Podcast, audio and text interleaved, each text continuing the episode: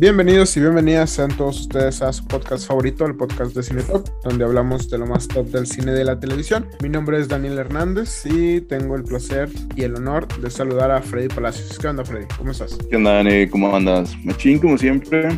Aquí súper emocionado porque pues vamos a hablar de, de mis temas favoritos. Sí. Eh, ahora que es octubre, pues vamos a hablar, obviamente y evidentemente, del terror.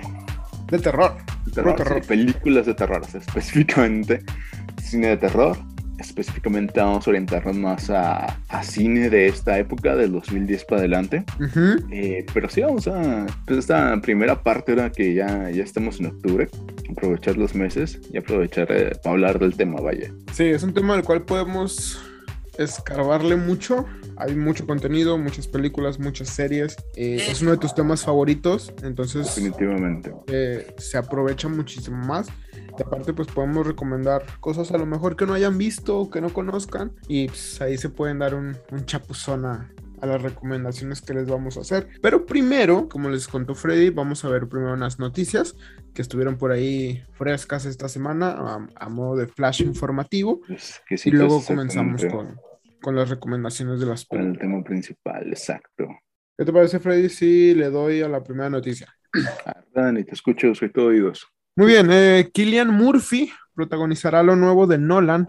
Eh, pareciera que después de dirigir Memento e Insomnia con presupuestos limitados, eh, Nolan enloqueció con las exorbitantes cantidades de dinero que Warner Bros. le estaba otorgando para trabajar. Por fin tenía recursos necesarios para pasar a la gran pantalla aquellas imágenes y visiones que se le ocurrían, como en Inception, como en Interestelar, la trilogía de Batman, Dunkerque, recientemente Tenet Dunkerque, güey. en donde en donde en Tenet a, a Nolan le dieron un avión para explotarlo. Ah, no mames. Lo- él pudo destruir un avión de verdad. Sí, así de consentido lo tenían este güey, ¿eh? Warner Bros. lo tenía, lo tenía en un altar, le dio las joyas de la corona, entonces, Lo la o sea, cagaron los le dieron un avión literal, ¿sabes? O sea, un avión que jalaba y todo el pedo. Sí, sí, sí, No sí, le, compraron un avión. A la verga. eh, O sea, imagínate la sala de productores de sí, no Warner. Tenet, Tengo que ver Llegó Nolan ahora. y les dijo, miren, en esta escena quiero estrellar un avión en un edificio, pero necesito un avión real porque yo no uso pantallas verdes.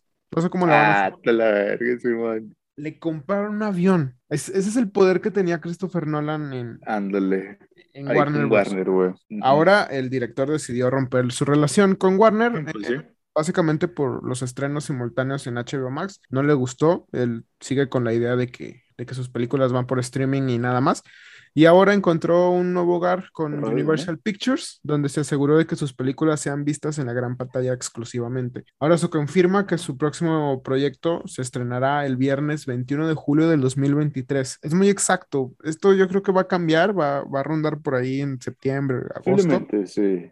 Pero eso es Sí, muy raro. Las producciones de, sí, de Hollywood, es raro que el- una fecha inicial se cumpla, usualmente tienen retrasos, pero pues esto no, usualmente es para el bien de la película, Sí. para que se termine producción, edición, etcétera. Que Pero sí, fechas. habrá que ver, o sea, igual estaría bueno hacer una apuesta en torno a eso, a ver qué tanto cumplen con su palabra. Sí, ojalá, ojalá que sea Ojalá, ahí como ojalá. esa misma, esa misma fecha, ya serían casi tres años de diferencia entre Tenet y la nueva película, así que va, es un tiempo razonable. Además, la misma fuente que fue IndieWire confirmó que Killian Murphy será el protagonista. La cinta llevará por título Oppenheimer y estará basada en el libro American Prometheus, The Triumph and Tragedy of J. Robert Oppenheimer, escrito por Cat Bird y Martin Sherwin, y que ganó el premio Pulitzer en el 2006. Es un, es un buen libro, al parecer. Por supuesto, Murphy dará vida a Oppenheimer, físico que pasó a la historia por su trabajo en la bomba atómica. En principio, el científico se unió al proyecto Manhattan por la aprensión y el terror de la Segunda Guerra Mundial, pero después de ver lo que podía provocar la bomba, se arrepintió de su rol. De hecho, luego de la guerra se dedicó a convencer al gobierno para implementar redes de control para que las bombas no se usaran pues, de manera desmedida ni que fueran creadas para otros países con facilidad.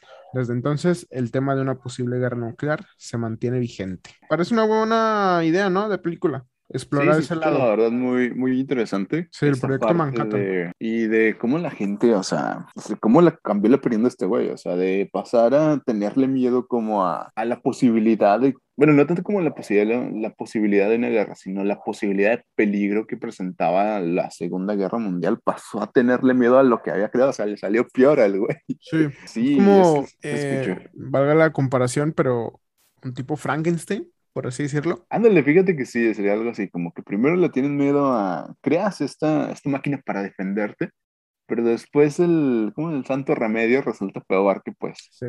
el problema, es como de, uh, que la chingada, como quien dice, Guatemala, Guatepeor. Sí. Pero sí, está muy interesante la, la temática y pues definitivamente Nolan es una persona que está preparadísima para abordar un tema de este estilo y pues verdad, ¿qué tal si le dan una bomba atómica a Nolan ahora? Llega con Universal y dice, güey, ocupo una bomba, güey, y un pueblito que ya no, que ya no, güey. Así Tlaxcala, güey. Tlaxcala, Tlaxcala, güey. Que se vaya ahí. Sí, que aviente ahí eso. Sí, güey, no va güey. Nolan nos tiene Mira, que pues conseguimos este terreno. Sí. En Tlaxcala, no sabemos por qué. Sí, güey. O sea, ahí no hay nada, güey. Ahí no hay nada, güey. Tlaxcala no existe.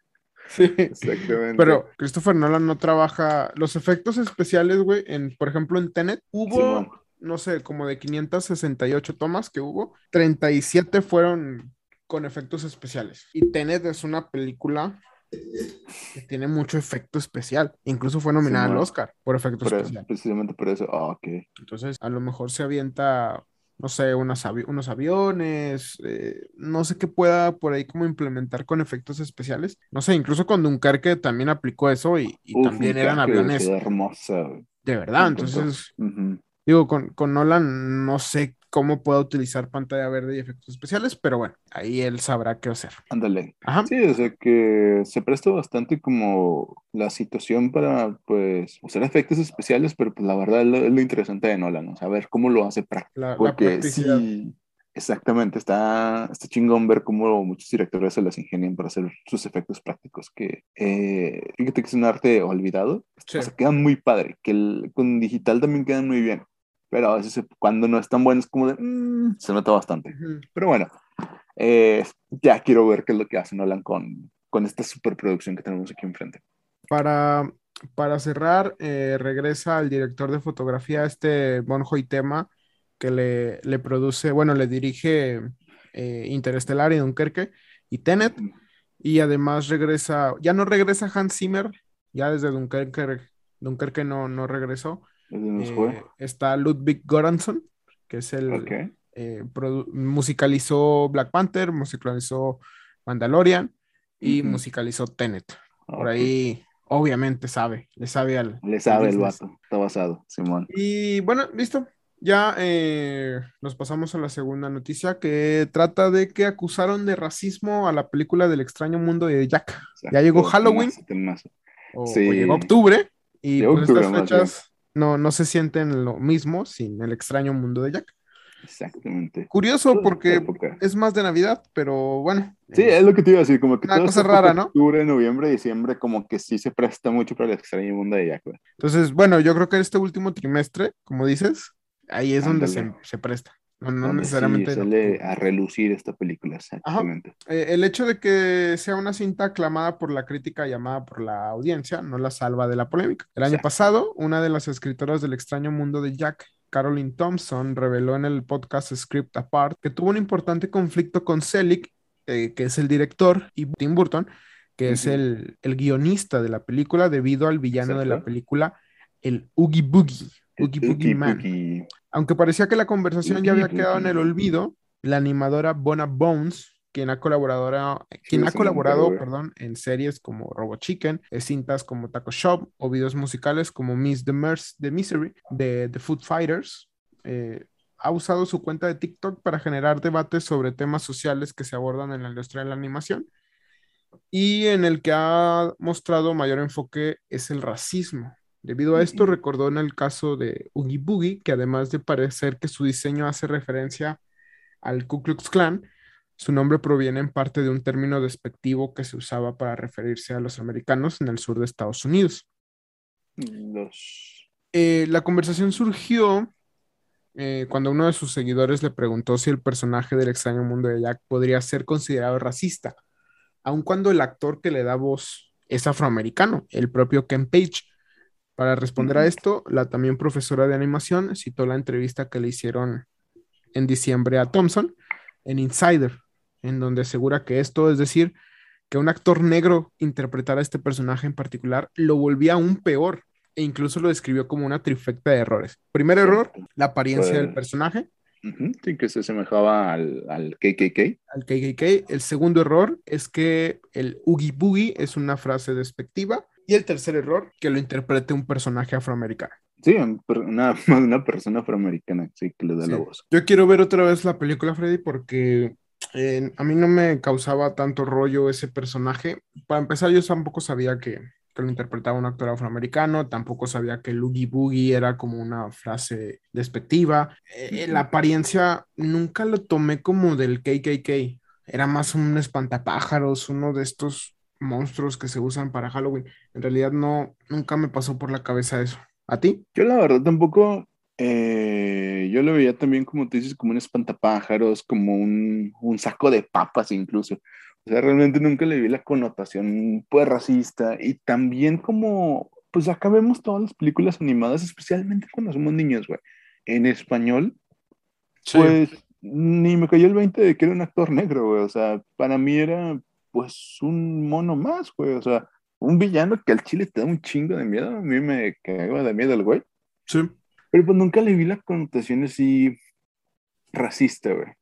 Hablando de eso, eh, ahorita que llegan, que, dijiste que las vemos en español, ¿se llama igual? ¿Se llama Oogie Boogie? Es lo que estoy viendo. Sí, también se llama Oogie Boogie. No sé cómo, si haya una diferencia en la pronunciación allá en Estados Unidos, pero según yo es Oogie Boogie también. Oogie Boogie. de hecho, la, esta, esta, Bona Bones eh, menciona, eh, yo soy del sur, yo soy de Maryland, y en Maryland eh, está muy cerca o, es una de las ciudades que contribuyó mucho al a la esclavitud, al racismo.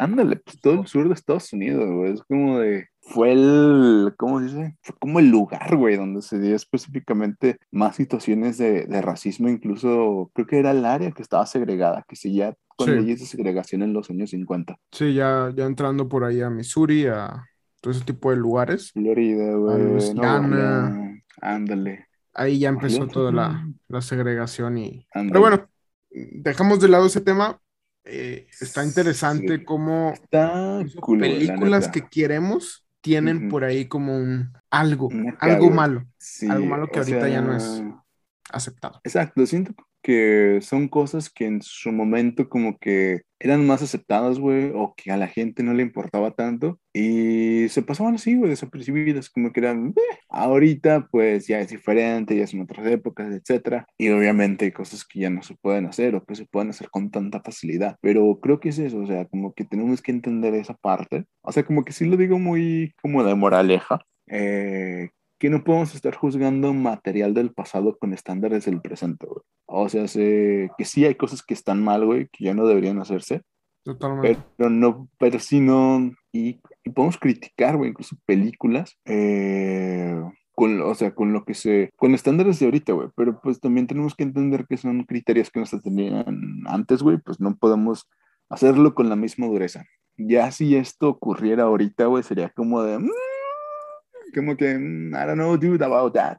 Ahorita, que dices eso de no podemos juzgar a las películas de antes con estándares de ahorita. Hoy en la mañana estaba viendo Lolita, que es una película de 62, güey. Simón.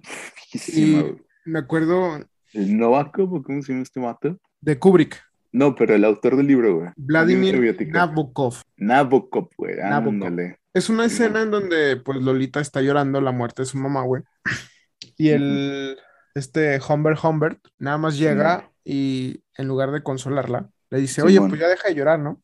O sea, ahorita, eh, güey, esa película hecha en el 2021, para empezar, no, la, no la podrían hacer, güey, es, un hombre que se enamora de una niña. En el 2021 eh, sería como, te abrazo y va, sácalo todo, sácalo todo, tus sentimientos valen, pero acá es como, oye, tu mujer ya deja de llorar, ¿no? No es tan dramático. Se te murió tu mamá, no fue para tanto. Que no te consigues otra, no hay pedo. Son estándares que antes, o sea, era una actitud que estaba normalizada. Exacto, güey. no, no decía nada a la gente y ahora que ya se dice, pues ya podemos empezar a cambiar el comportamiento.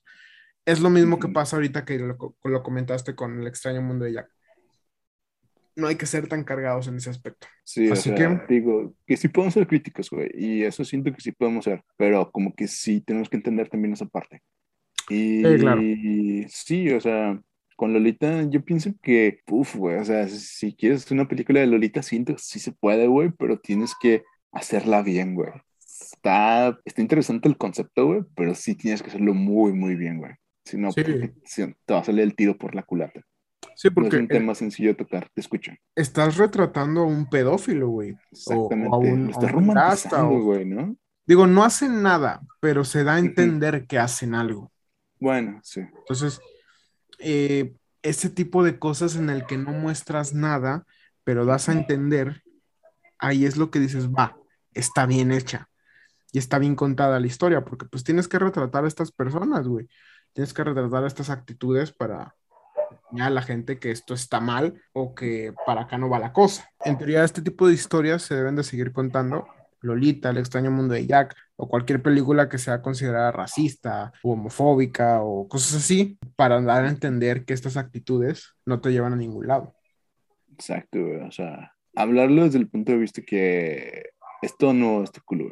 Y hablando de eso, güey, la tercera noticia es que Lea Sidhu, no sé si lo estoy pronunciando bien, francés, dice que Daniel Craig le quitó lo misógino a James Bond y lo volvió feminista. Ah, oye, oye, interesante. Que, por ahí hay campañas en las que invitan a los hombres a, que se vuelvan feministas para tratar de, de, hacer el cambio desde este lado, ¿no? Entonces, pues James Bond ha recibido muchas críticas, pues las películas son conocidas por mostrar los acostones casuales de la gente con las llamadas chicas Bond, que solo existían como figuras sexuales de ocasión. Para las películas de Craig se pedía una participación más significativa de las mujeres y ahora que el actor se despide del papel, mucho se habló sobre poner a una versión femenina. Lo cierto es que este Bond en particular ya mostraba una integración distinta con sus colegas.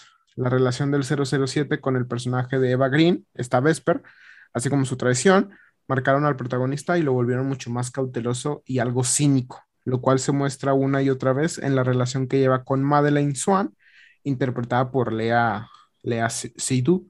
Justamente es ella quien ahora afirma que el Bond de Daniel Craig es, final, es totalmente diferente a los otros, pues él sí es feminista. En una entrevista para The AV Club se le cuestionó a la actriz sobre, sobre estas declaraciones y lo que respondió fue, Daniel Craig realmente cambió al personaje, que era un misógino, eh, en un feminista, lo cual es muy importante. Él hizo que todos los personajes fueran eh, más interesantes y aportó complejidad a la cinta y no solo como entretenimiento, también lo bellamente que están filmadas y ahora se han convertido en películas realmente interesantes visualmente, pero también en la profundidad que tienen. También por acá platicábamos la, la semana pasada de, pues, de esta fama tan un poquito mala que tienen las películas de Bond y, y pues al parecer digo que las propias mujeres de la película digan que Daniel Craig revolucionó el personaje es importante, ¿no? Sí, definitivamente, porque ya estamos hablando de que ellos mismos pueden identificar como esa parte de Daniel, bueno, de que James Bond ya no es el, el típico machito, ¿eh? como la raza, que era antes, o sea, ya es un personaje más evolucionado y es una franquicia, más que nada, que le ha dado esta oportunidad o esta, este peso a las mujeres que quizás antes no tenían, güey. Que sí es cierto, o sea, eh, antes pues las chicas Bond, como dice la nota, se reducían a eso. El, el interés romántico es la morra bonita que sale pa'l ojo del, del, que está viendo la película también. Y ahora no, o sea, las mujeres toman un rol más importante y eso se me hace chingón y eso se me hace bien. Y ya, era mi, era mi conclusión. Sí, sí, también para mí es importante eso porque le das como un giro al personaje que volvemos a, lo mismo, ¿no? No podemos evaluar las películas de Brosnan o las de Connery eh, con los estándares de ahora. Sí, están mal, tienen comentarios horribles, güey. No es que las películas se vuelvan malas con el tiempo, pero ahora sí se puede modificar. El personaje no, no, puede o no tendría por qué seguir siendo cínico, seguir siendo indiferente, sino que ya puede tener más sentimientos, puede ser un poquito más complejo Ándale. Y es lo que le hizo Daniel Craig. Entonces, si ya las mujeres del mismo equipo lo empiezan a notar, si llega un personaje Bond masculino o si llega un femenino, ya va a estar totalmente revitalizado el personaje. Y la nueva franquicia va a tener más interés, naturalmente. Sí. sí, sí, sí, definitivamente ya va a ser un Bond diferente, un Bond como tú dices, o sea, como llegue, como esté, pues va, va a ser diferente, definitivamente. Va a ser diferente. Y nuestra cuarta noticia es sobre un rumor, no está totalmente confirmado, pero la tercera. No mames, güey, sí. Los Guardianes de la Galaxia ya podría haber contratado a Will Poulter como Adam Warlock, güey. En, en, una escena post créditos de Guardianes de la Galaxia Volumen 2, los fans tuvieron un breve adelanto de Adam Warlock y es muy probable que lo veamos en Guardianes de la Galaxia Volumen 3. En Comic Book señalan que Polter abandonó la serie del Señor de los Anillos a principios del 2020 por conflictos de agenda y dado que la serie de Amazon fue renovada para una segunda temporada, su salida del proyecto podría ser la consecuencia de que ya hubiera estado en pláticas con Marvel desde hace tiempo. Por ahora solo queda especular, pues es muy pronto todavía, pero Guardianes de la Galaxia Volumen 3 comenzará su producción en noviembre y entonces comenzarán a surgir noticias oficiales. Originalmente, güey, esta película tendría que haber llegado mucho antes, pero pues en el 2018 pasó el relajo este con James Gunn y sus tweets. Se fue a DC un ratito a, hacer Escuadrón Suicida y luego otra vez ya Disney lo recontrató y, y apenas van a empezar a grabar Guardianes 3, güey. La tercera parte, Simón. Me alegra mucho lo de Polter porque honestamente no veía a Zac Efron como Adam Warlock. Ándale, después de cómo se desgració la cara, güey, que quedó como calamar de hermoso. Y deja tú, no sé, güey. Eh, Will Polter se me hace, tiene una cara muy de, no sé, güey, pero es que me encanta este güey. Es que sí, a mí también, güey. Yo la neta ahorita no había leído la noticia. Ahorita que, que le incluiste fue la primera vez que, que vi el rumor, güey. Y no mames, güey, me vino una pinche sonrisa en la cara porque jala ver este güey eh, como Adam Warlock. Porque sí, tienes razón, está curioso, güey. Está sí. curiosillo, como que sí tiene esta expresión permanente de shock eh, con sus cejas, güey. Es el de ¿Quién son los Miller, no? ¿Quiénes son los? Lo amo, güey. Lo amo sí. ahí en ¿Quiénes son los Millers? Sale en Maze Runner, salió... Midsommar. En Midsommar, güey. Que trágico fin que, que termina... Trágico fin que termina su personaje. Como, ah, como pues de hecho, güey, parece a Loogie Boogie. ¿Qué hace, güey? Sí, por las cejas. Y, y, cuando termina, él termina como con paja adentro, ¿no? Güey, sí es cierto, termina como un espantapájaros. Todos, ¿no, güey? Ahora que le pienso. Eh, como espantapájaros, no sé, pero creo que sí terminan disecados. Sí, güey, como con pajita dentro de la chingada. Pero sí, sí es cierto, así se, se parecen. No, solo recuerdo que este güey termina con, bueno, más bien recuerdo el detalle que termina con un gorrito en la cabeza, güey. Sí. Como de full. Tipo mago de güey. tipo mago de Oz, güey, ándale. Entonces, Exactamente. Esto es un rumor, no lo tomamos como algo oficial, ojalá lo sea. Mientras tanto, pues hay que tomarlo como, como lo que es. Entonces, Exacto. Lo que sigue sería eh, que Halloween Kills ya tiene fecha de estreno. Yes. La próxima entrega de la nueva trilogía de Halloween, dirigida por David Gordon, llegará a los cines la siguiente semana. Un nuevo capítulo sobre el legendario psicópata Exacto. enmascarado Michael Myers dará continuación al legado de una de las franquicias de terror más exitosas de todos los tiempos. El Mickey Myers. Simón. Myers eh, llega a los tres años del estreno de Halloween, güey. La propuesta que ignora a todas las películas que se hicieron después del éxito del 78. Eh, al parecer, esta nueva trilogía le, le está valiendo madre lo que se hizo a partir del 78, sino como que lo revitaliza, ¿no? La franquicia. Uh -huh. Están dando un giro diferente. Sí, Ándale, exactamente, güey, porque es lo que están haciendo ya muchas franquicias ahorita, como que están dejando de lado la, las secuelas, güey. Y bueno, no te creas, es algo que ya se había hecho desde antes, pero como que ahorita lo estamos viendo más. Eh, dejan de lado las secuelas que no estuvieron tan acá como para darle pie a nuevas historias a partir de la primera película. Eh, que ocurrió con Terminator, que ocurrió con Halloween, ya había ocurrido antes con Halloween, con H2O, y luego el reboot de Rob Zombie está cool, güey, porque te permite trabajar con el buen, el material bueno, güey, que dejó la primera película y de ahí hacer nuevas historias. Eso sí. Ándale, porque a veces es bien difícil lidiar con las secuelas, güey. Por ejemplo, acá que, y en las últimas de Michael, que era un hijo de no sé quién, que era, que nació por un culto donde estaba su mamá y que no sé qué tanto, que tiene una marca, se le empezó a meter mucha mamada, güey. Es, es y el ahora... tipo guionista, güey. Ándale, güey, ya es lo que pasa cuando le pagas 20 varos a tu guionista, güey. Y con una pues tu chingadera, güey. Y decisiones pendejas de productores de los 80, 90, güey. Pues ya no tienes que lidiar con eso. Ya te vas con, ¿sabes qué? Me quedo con lo original del 78 y de aquí me voy para adelante, güey. Lo mismo con Terminator, güey. Ya le quitas todo lo de la 3, güey. Todo el desmadre que fue la 5, lo de Christian Bale que fue la 4. Eso es que hacemos eso para allá, güey. Y ahora sí vámonos con lo chido que quedó. Y hasta los fanáticos lo, lo agradecen. Ándale, porque ya no tienes que lidiar con tanto, güey, al final del día. Eso es bueno. Y ya por último, la, nuestra noticia final es que Resident Evil, Welcome to Raccoon City, espero haberlo pronunciado bien, presenta su primer trailer. Con el guion y la dirección de Johannes Roberts. Se ve hermoso, güey. Se ve hermoso. Resident Evil Welcome to Raccoon City es la promesa de Sony Pictures de hacer justicia a los populares videojuegos de zombies. Eh, los fans de la franquicia siempre han querido ver una historia que se apegue mucho más a la del material original y al menos parece que el estudio lo intentará, a pesar de que la forma en que algunos actores lucen como sus personajes es algo que ha dado mucho de qué hablar al ser objeto de burlas. Además, las películas protagonizadas por Mila Jovovich no fueron del agrado de todos porque esta no era una adaptación fiel de la historia, que proponen los videojuegos. Ándale, güey. Sí, yo como fan, o sea, no soy, no soy súper fan de Resident Evil. Me gusta más Silent Hill. Ajá. Pero a lo que voy es que, como güey que ha jugado los juegos, agradece, agradezco la neta esta versión, güey, porque ya vi el tráiler y se ve muy perrón, O sea, tiene un chingo de referencias. Está un poquito cambiada la historia, como que van a combinar las historias del 2 y del 1. Eh, los personajes se ven cool, güey. O sea, me agradan, me agradan, se ven chidos. Y lo que no me convence tanto es como los monos, güey, como los monstruos, como que todavía no tienen, no están bien pulidos, güey. O sea, volvemos al caso contrario de con Nolan, güey. Acá sí, sí son CGI, sí son... Y pues realmente no tienen una, una super budget, güey, como para hacer estas, refinarlos tanto, pero lo que se ve se agradece, güey. O sea, sí, se ve que es una... Te escucho. No, de entrada es un avance, güey.